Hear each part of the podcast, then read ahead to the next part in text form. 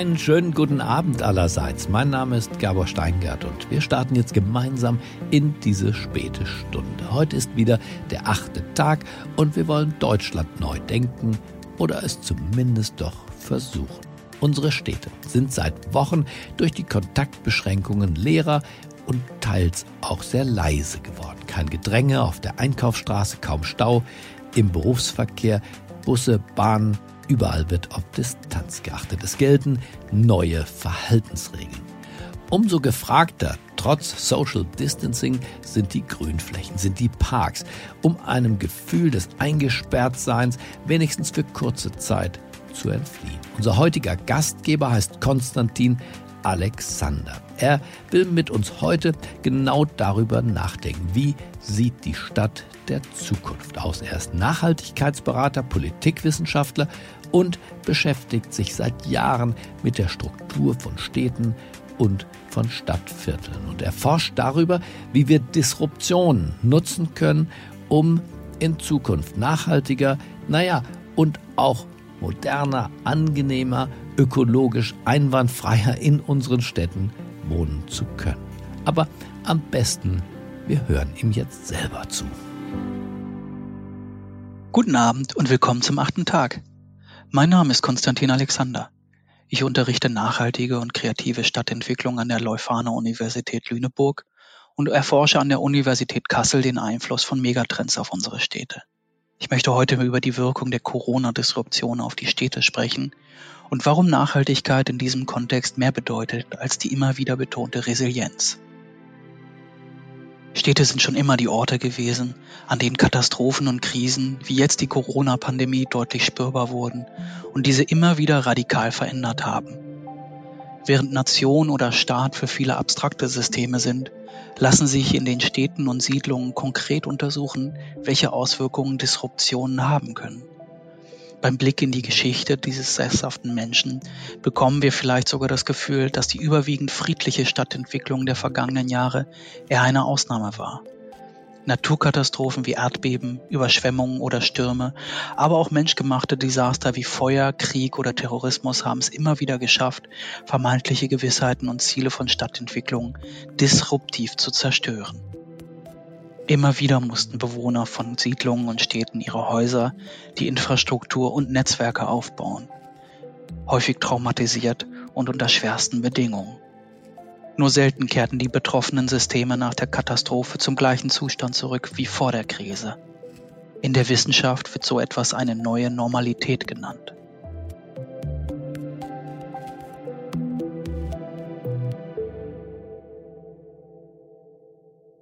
Eine neue Normalität bedeutet, dass die Krise keine Unterbrechung oder Pause ist.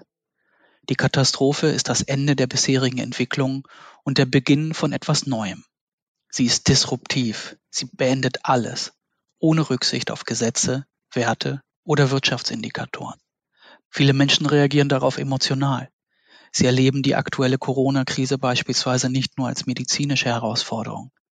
Nach Jahrzehnten des Friedens in Deutschland ist es für einen Großteil der Bevölkerung die erste Erfahrung eines gesellschaftlichen und strukturellen Schocks. Eine Zerfaserung jeglicher Gewissheit und ein Verlust. Verlust von Bewegungsfreiheiten, Verlust von Freundschaft und Familie, Verlust des Einkommens und vor allem ein Verlust von Gewissheiten. Sie müssen lernen, damit umzugehen, was zuerst im Militär und später in vielen weiteren gesellschaftlichen Bereichen VUCA genannt wird. V-U-C-A.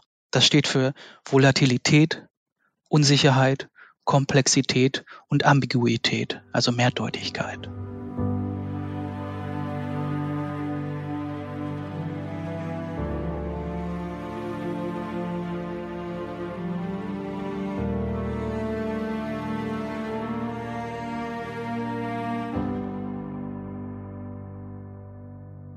VUCA zeigt, dass Projekte, Prozesse, Strukturen nicht mehr nur nach möglicher finanzieller Rendite und Risiko bewertet werden können.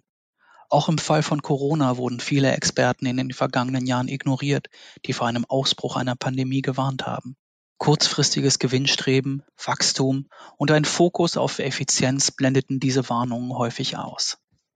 Die ökologische Sphäre, zu der auch Viren gehören, wurden beim Ausbau der internationalen Lieferketten von Medizinprodukten oder des Umbaus des medizinischen Systems nahezu komplett ignoriert.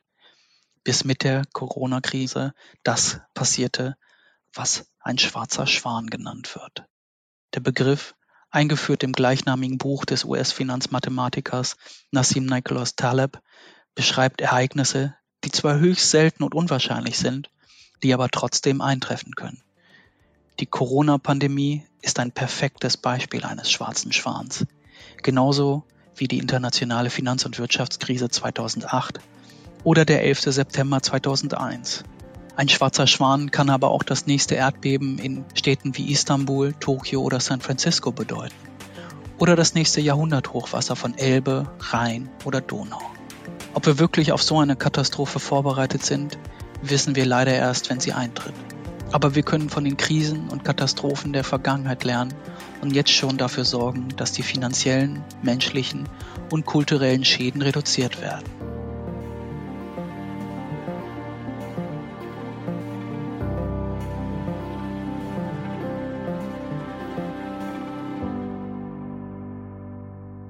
Um mit all diesen Risiken umzugehen, gibt es in der Nachhaltigkeit den Ansatz, in Bilanzen, Entscheidungsgrundlagen oder Bewertungen nicht nur kurzfristige finanzielle Erfolgskriterien zu nutzen, also Rendite und Risiko, sondern auch die Wirkung eines Projekts, eines Prozesses oder eines Systems ökologisch, gesellschaftlich oder auch kulturell zu messen. Also eine ganzheitliche Wertschöpfung mit dem Ziel, den Schaden zu minimieren, der entsteht. Das kann durch Minimierung von Emissionen wie CO2 geschehen, durch Nutzungsreduktion von Süßwasser und sonstigen Rohstoffen, aber auch durch die Schaffung von echten Arbeitsplätzen, dem Beitrag zum Sozialsystem oder einer Stärkung der kulturellen Identität und des gesellschaftlichen Zusammenhalts. Ziel dieses Ansatzes sind Systeme, die das Gegenteil von fragil sind. Also Unternehmen, Institutionen, aber auch Gebäude und Infrastrukturen, die bei Störung oder heftiger Beanspruchung nicht zusammenbrechen, sondern sogar besser werden. Damit ist aber nicht Resilienz gemeint. Der Begriff aus der Werkstoffkunde, der auch in der Psychologie genutzt wird, beschreibt lediglich Strukturen, die nach einer Störung in den Ursprungszustand zurückkehren. Doch das reicht nicht.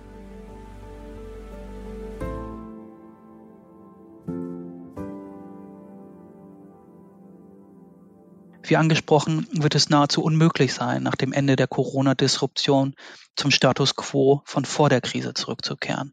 Die neue Normalität verlangt von uns, dass wir antifragile Strukturen aufbauen. Die Erfahrung und das Wissen, die wir in der Krise sammeln, werden genutzt, um bessere Strukturen zu basteln. Gute Beispiele für antifragile Strukturen sind das biologische Immunsystem, aber auch unsere Städte.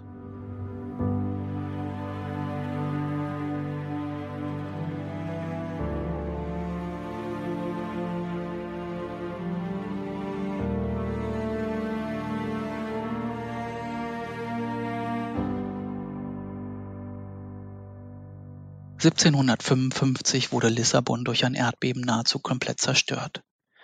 Schätzungen gehen von bis zu 100.000 Todesopfern aus. Nahezu alle Gebäude wurden durch das Erdbeben, die folgende Flutwelle und Brände in Schutt und Asche gelegt. Das Erdbeben sorgte in ganz Europa für ein Umdenken im Umgang mit der Naturkatastrophe. Lissabon selbst wurde innerhalb weniger Jahre neu aufgebaut, mit einem modernen Verkehrssystem und den ersten erdbebensicheren Häusern in Europa. Heute genießen Millionen Touristen genau diese Stadt jedes Jahr und erfreuen sich an der Architektur. Als Napoleon Bonaparte 1815 in der Schlacht von Waterloo besiegt wurde, war auch die Zeit der bestimmenden Verteidigungsanlagen in ganz Europa vorbei. Der französische Kriegsherr hatte seine Armee so konsequent modernisiert und setzte zahlreiche militärtechnologische Innovationen ein, dass er viele Städte geradezu überrannte. Die mittelalterlichen Mauern und Gräben und Wallanlagen hielten den neuen Waffen nicht mehr stand. Die Menschen fühlten sich in vielen Städten nicht mehr sicher vor feindlichen Mächten. Dann erkannten sie aber das Potenzial dieser obsolet gewordenen Strukturen. Innerhalb weniger Jahrzehnte wurden in vielen europäischen Städten die Mauern und Gräben zurückgebaut. Es entstanden riesige Flächen mitten in der Stadt.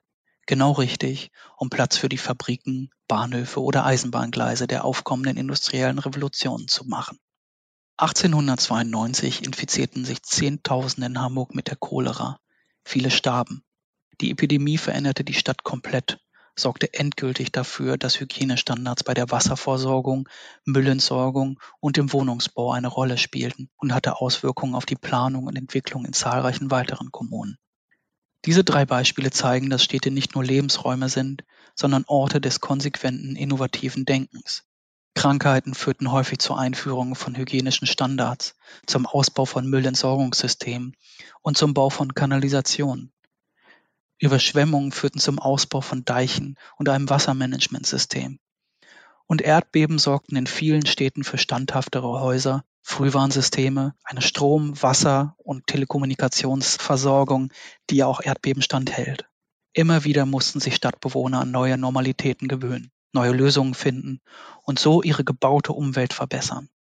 So wie die Medizin und Forschung momentan auf die Corona-Disruption mit der Entwicklung von Prototypen für die Behandlung und die Heilung reagieren, so reagieren Menschen immer auf Krisen, die ihr Zuhause bedrohen oder so zerstören. Mit Durchhaltekraft, Anpassungsfähigkeit, Kreativität und auch Neugier.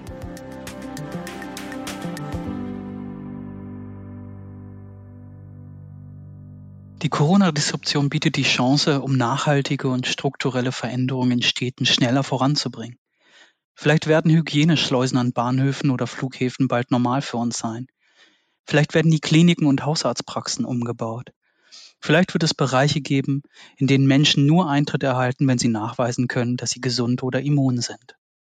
Ein paar der Maßnahmen, die derzeit prototypisch ausprobiert werden, werden sich etablieren und zu neuen Strukturen und Prozessen führen. Wir werden ausprobieren und das behalten, was geeignet ist. Diesen Ansatz sollten wir übertragen und im Umgang mit den großen Herausforderungen unserer Zeit nutzen. Klimawandel, Energiewende, Mobilitätswende, Digitalisierung oder demografischer Wandel. Diese Megatrends werden immer wieder zu neuen Normalitäten führen, Gewissheiten zerstören, aber auch riesige Chancen schaffen. Wir werden erleben, dass viele Unternehmen durch Corona verschwinden dass Ladenzeilen leer stehen, dass Einkaufszentren, Kinos oder Clubs weniger besucht werden. Manche werden leider verschwinden. Wir werden aber auch erleben, dass der Klimawandel und extremes Wetter verheerende Wirkungen haben werden, Gebäude beschädigen und ganze Städte überschwemmen werden. Und dass die Leitbilder der vergangenen Jahre keine Antworten auf diese neuen Herausforderungen bieten.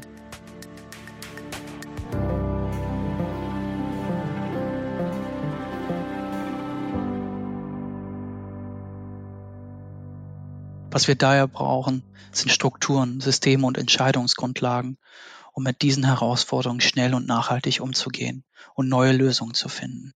Flächen oder Gebäude, die nach anderen Kriterien gebaut werden und verwaltet werden wie derzeit. Regulative Reallabore im Kampf für eine bessere, humanere Zukunft. Gesundheit und Lebensqualität als Ziel von Stadtentwicklung und nicht mehr nur Wachstum.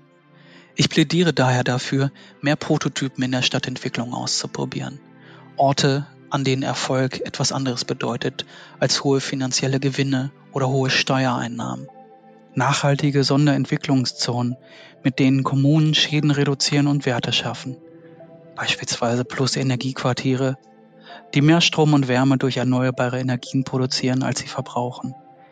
Industriebrachen, die in Biotope umgewandelt werden oder Hochhäuser, in denen nicht nur Büros sind, sondern auch Wohnungen, Künstlerateliers und kleine Fabriken. Dafür brauchen wir neue Gesetze, Regeln und eine andere Art zusammenzuarbeiten. Andere Ziele bei Investitionen in Immobilien und Infrastruktur. Und wir brauchen Vorbilder. Es lohnt also ein Blick in die Geschichte, wie Menschen in der Vergangenheit mit Krisen und Katastrophen umgegangen sind und daraus gelernt haben. Es lohnt sich aber auch ein Blick in die Zukunft. Dabei helfen können Leitbilder wie die Nachhaltigkeitsentwicklungsziele der UN. Dort befinden sich unter Ziel 11 nachhaltige Städte und Siedlungen auch ein Indikator, der jetzt aktuell ist. Katastrophenschutz und Abwehr.